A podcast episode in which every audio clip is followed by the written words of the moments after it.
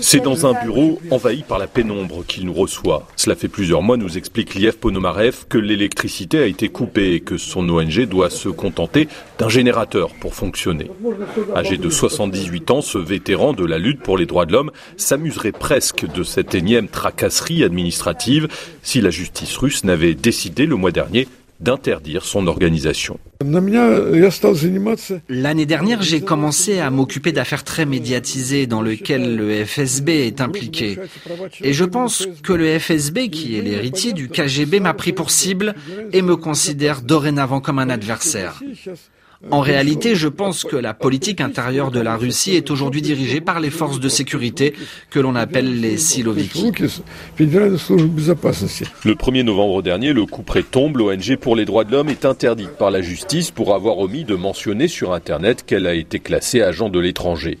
Selon la loi votée en 2012, toute ONG classée agent de l'étranger doit en effet se soumettre à une série d'obligations et de contraintes administratives et notamment se déclarer en tant que telle sur chacune de ses publications.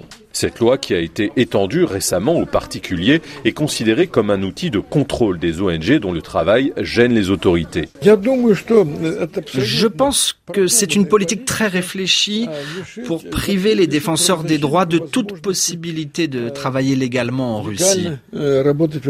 Ils veulent liquider toutes les organisations de défense des droits par tous les moyens pour que nous ne puissions plus nous financer légalement et puis aussi pour nous forcer à devenir à moitié clandestins. Après les manifestations de l'opposition à Moscou cet été, les autorités russes ont répondu par une série de perquisitions et de poursuites judiciaires visant notamment le fonds de lutte anticorruption dirigé par l'opposant Alexei Navalny. Autre signe de durcissement, les condamnations à des peines de plusieurs années de prison de plusieurs manifestants accusés de violence à l'encontre des forces de police. Pour Liev Ponomarev, le Kremlin a choisi d'étouffer le mouvement de contestation né cet été, avec comme conséquence une pression accrue sur les quelques organisations qui essayent de défendre en Russie les libertés individuelles.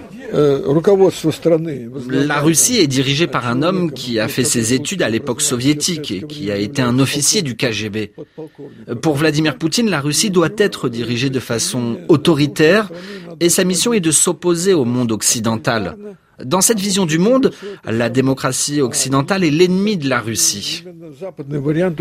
Or, nous, les défenseurs des droits de l'homme, nous défendons la démocratie, les libertés individuelles, et en ce sens, nous sommes considérés comme des ennemis à l'intérieur même du pays. C'est à la fin des années 80 que Liev Ponomarev a fait ses premiers pas de militant. Il n'a cessé depuis lors de se battre pour la défense des droits de l'homme, de son propre aveu, la période actuelle est l'une des plus restrictives en termes de liberté publique. Malgré tout, Liev Ponomarev se dit déterminé à poursuivre son combat. Faute de pouvoir exister légalement, son ONG sera transformée en mouvement informel. Pas question, explique le militant, de laisser choir tous ceux qui continuent malgré tout de lutter en Russie pour défendre leurs droits. Daniel Valo, Moscou, RFI.